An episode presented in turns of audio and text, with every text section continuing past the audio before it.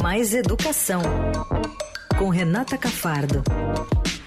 E ela sobreviveu à primeira fase do Enem, a primeira etapa da prova do Enem. Ufa! Tá aqui com a gente. Oi, Renata Cafardo! Oi, sobrevivi, sobrevivemos todos, né? Ainda tem outra prova domingo. E continua. Mas não vou falar do Enem hoje, não. Eu hein? sei, eu sei. É que te dá trabalho Cansei o Enem, né, Enem, Renata? Cansei dele, sabe? Hoje eu falei, vou falar de outro assunto. Pra ver se para de ter problema nesse Vamos falar de Black Friday hoje, né, Renata? Bem que eu queria, viu? Bom, hoje vamos falar sobre eleição com a Renata Cafado, mas não, não é sobre terceira via, o que vem em 2022. Vamos falar eleição na USP para a escolha do novo reitor. Conta pra gente como é que tá sendo esse processo, Rê. Tá sendo hoje, é um dia só.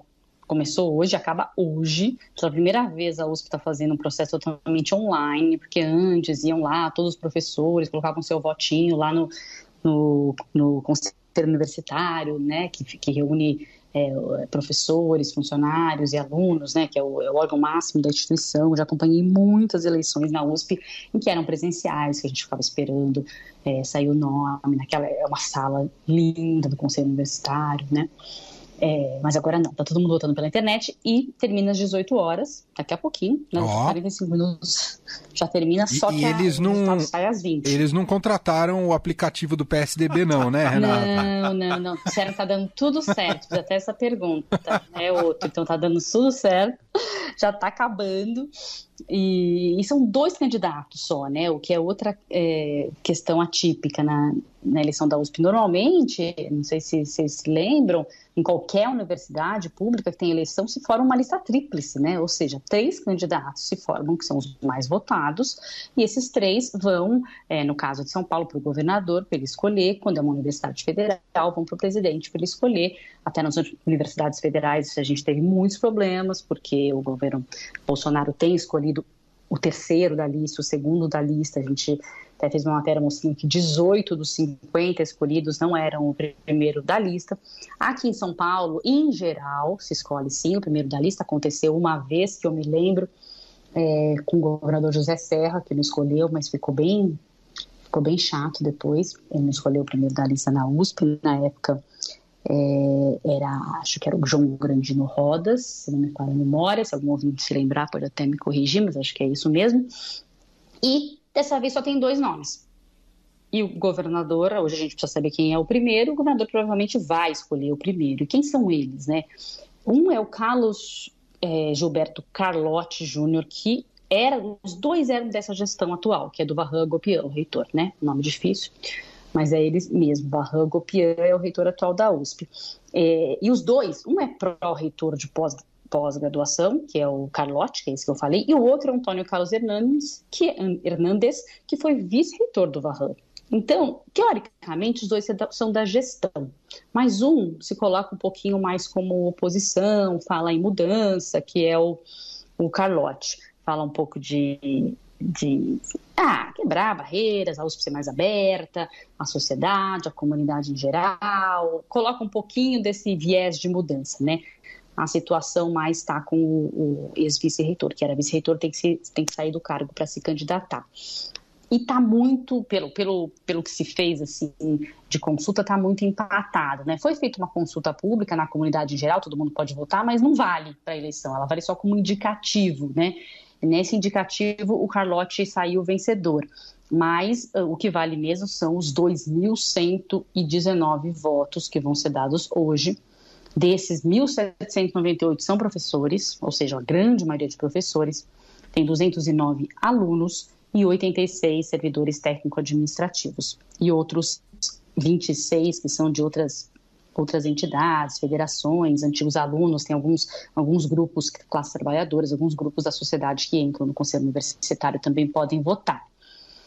Então, eu queria falar também um pouquinho, além de falar do perfil desses dois, né, falar um pouquinho o que está em jogo hoje na USP, né, que que é, qual é essa USP atual, né, além de ter passado pela pandemia, como todas as universidades, como todas as instituições é, de ensino, a USP tem pela primeira vez em décadas ou pela primeira vez que a gente já registrou, porque pode ter tido, mas nunca foi registrado, a maioria de seus, dos seus novos alunos é de escola pública. Né? Esse ano, a USP conseguiu mais de 50% dos alunos que entraram na USP esse ano vieram de escola pública. Uma coisa sensacional, que é um, que é um, é um programa que foi já implementado há algum tempo e foi, se, foi indo gradativamente aumentando o número de, de candidatos que entrariam, que teriam que vir de escola pública e entrariam no vestibular, né? Passariam no vestibular. São as cotas mesmo, né? Só que o desafio agora é garantir que esses alunos tenham as mesmas oportunidades que o resto dos alunos, né, gente? Porque eles precisam do que a gente chama da permanência, garantia de permanência. Não adianta só dar a vaga para uma pessoa que mora muito longe e a pessoa não consegue é, pegar o ônibus, vir para cá, se sustentar, ter alimentação, ou que mora em outro lugar, outra cidade, não tem moradia para estudar aqui em São Paulo, porque não tem dinheiro para pagar a moradia. Então, a USP precisa ter, isso é algo que é muito, é, é, tem sido muito pedido, é aumentar esses programas de permanência, bolsa, é alimentação, moradia, ter até alimentação também barata para esses estudantes, porque senão eles evadem, é muito alta a invasão, a evasão quando não há esses, esses programas de permanência que a gente chama. Então, esse é um grande desafio. E além dessa questão, que é uma questão de inclusão, tem outra que é também da, do, do, da mesma seara de diversidade, que é a igualdade de mulheres na academia. Né? É, um, é uma luta que vem é, crescendo no meio acadêmico de se dar igualdade para as mulheres. Por quê?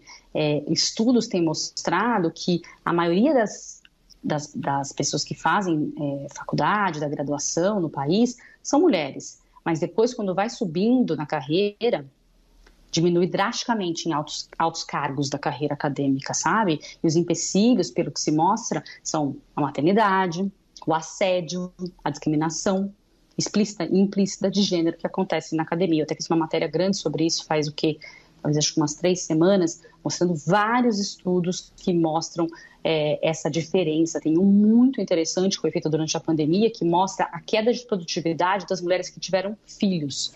Não é só licença maternidade que a gente está falando. Esse estudo mostra que ao menos nos, nos, primeiros quatro anos depois do nascimento da criança, essas mulheres são afetadas. Os gráficos que eles têm indicam que se uma queda abrupta no primeiro ano da maternidade de produção, né, dessa mulher de produtividade, isso na academia. Alguns estudos mostram até que a produção das mulheres com filhos até 12 anos ainda é prejudicada. Então, já tem muita universidade federal, muitas mesmo, mais de 10, criando pro programas de compensação. A USP não tem isso, por isso que eu estou dizendo é, falando aqui da USP, é algo que está sendo cobrado também da Universidade de São Paulo. E são programas que fazem o quê? Eles funcionam é, mais ou menos assim, ou eles dão ponto a mais num processo seletivo, por exemplo, edital de concurso, mestrado, doutorado, bolsa, para as mulheres que tiveram filhos nos últimos anos. Então, porque nesses, nesses editais você concorre com o seu currículo e você tem que ter produtividade. Tem um período ali que sua produtividade caiu demais. Como é que você vai concorrer com outro professor homem que a produtividade ficou uma beleza em todos os anos. Você já perde logo de entrada. Não é um processo seletivo que você faz prova, é, é análise de currículos, né? Para você é, conseguir uma, uma vaga de mestrado, de doutorado, para você conseguir financiamento para sua pesquisa, para o seu laboratório. Então, eles, eles dão pontos a mais se a mulher teve filho nos últimos anos, nos últimos seis anos, por exemplo. Que fantástico. Ou então, é, muito legal. É, ou então, eles também é, é, é dá, dá, anos a mais na hora de considerar. Por exemplo, se você estava considerando o currículo da mulher nos últimos cinco anos, você dá algumas, mais alguns anos, considera nos, em, em, em, sete anos, entendeu? Porque normalmente a produtividade é dos últimos anos da mulher, que se olha no meio acadêmico. E aí você amplia, da mulher ou do homem, né? Você amplia esse período, vai olhar um período maior, para ver também o período em que ela não tinha filhos, né? São, são duas iniciativas muito recentes. O CNPq também começou a permitir só esse ano, olha que absurdo, que as mulheres coloquem a licença maternidade nos seus currículos na plataforma Lattes, que é a mais respeitada do país. Então, a, então a USP vem sendo cobrada, porque só tem mudança muito tímida, sabe? E os dois candidatos a reitor têm vices né, candidatas vice-mulheres, propositalmente, tá? Eu sei, assim, por apuração, que eles buscaram vice-mulheres justamente para enfrentar é, é, essa exigência né, e essa cobrança da sociedade interna da universidade por mais é, igualdade de gênero na academia. Então, é uma discussão muito legal que deve crescer na USP nos próximos anos, independentemente dos, dos dois, porque os dois candidatos a, ele, apesar de ter perfis é, diferentes, eles vêm de uma mesma gestão e os dois têm um discurso de maior igualdade, de maior inclusão. Então, é difícil diferenciar até os dois, sabe? Porque eles têm um discurso muito parecido de criar um órgão especial para inclusão de diversidade na Universidade de São Paulo, que não tem. Falam muito também do enfrentamento com relação a, aos ataques que vêm de apoiadores do governo Bolsonaro à universidade pública. Né? As universidades públicas, em geral, têm sido muito atacadas, chamadas de doutrinadoras, de esquerdistas. Então, os dois acham que as universidades públicas, no caso a USP, precisam se comunicar mais com a sociedade, mostrar mais o que fazem, né? mostrar mais que fazem pesquisa, as, as, atividades que são chamadas de atividades de extensão, que é quando a, a atividade não é um curso de graduação, nem a pesquisa é atividade feita para a sociedade, né? atendimentos, é, é, como se chama, cestas alimentares que, que, as universidades dão, muito atendimento de saúde né? que as universidades fazem, programas, é, museus que existem nas universidades. Então, divulgar melhor né, a universidade para que não sofram tantos ataques e não, e, e, e, não percam essa reputação, né? Porque isso está fazendo até as universidades federais perderem dinheiro, né? Na, na, na esfera do governo federal. Aqui, as universidades, é, elas são financiadas pela uma parcela do ICMS, né? Uhum. Que a uhum. gente paga. E, então, a gente teve menos queda de, de, de financiamento. Fala. Não, até eu vou aproveitar esse gancho do dinheiro se ambos estão é, pleiteando mais é, um orçamento não. melhor para a USP ou não? Sabe que não, porque nesse momento a USP está muito equilibrada financeiramente. Por causa da, da pandemia, a USP conseguiu economizar muito, porque ela tinha muito gasto, que a USP ficou parada, né? As instalações paradas por um ano e meio, né, quase. Agora está voltando devagarzinho, alguns cursos, nem todos voltaram. Então, é, incrivelmente, é, a USP não está num momento é, de crise orçamentária, como ela esteve nos últimos anos todos, que ela chegou a ter uma folha de pagamento que superava o seu orçamento, né? Algo assim de chegava a 106% a folha do pagamento do orçamento, é, 110%, era, era algo inimaginável. Só que a USP conseguiu se controlar nesses últimos anos por causa da pandemia, ajudou muito também, teve o governo também deu aportes de recursos a mais para a universidade. Então, incrivelmente, o financiamento não é um tema dessa eleição. É muito, é muito bom, né? Porque a gente vê nas outras esferas, porque os pesquisadores da USP, eles também fazem pesquisa por meio de apoio das outras agências de fomento, né? Agências como CNPq, CAPES e essas estão com muito pouco dinheiro por causa do governo Bolsonaro. Então, eles também precisam do dinheiro federal, bolsas, né, para fazer suas pesquisas na Universidade de São Paulo. A gente tem a FAPESP aqui também, que é uma fundação que ajuda muito, que é sensacional, que tem bastante dinheiro é, para pesquisa, mas também os pesquisadores da USP precisam das, das, agências de fomento e a USP e a Universidade, quer dizer, a USP na São Paulo não pode ser uma ilha, né? Só aqui está sendo feito pesquisa. Precisamos que a universidade, pela, pelo seu né, conceito, pela sua respeitabilidade, ajude a fortalecer a importância da universidade pública no país, né, tanto das estaduais, que é o caso da USP, como das federais, que estão sofrendo é, esse embate, esse, essa uhum. perda de dinheiro é, absurda no governo Bolsonaro. Muito bem. Vamos acompanhar então. Sai daqui a pouco, às 6 horas da tarde, vai ter reportagem lá no Estadão, saber quem é que ganhou a eleição uh, para uh, ser o novo. Quer dizer, para ser uh, depois.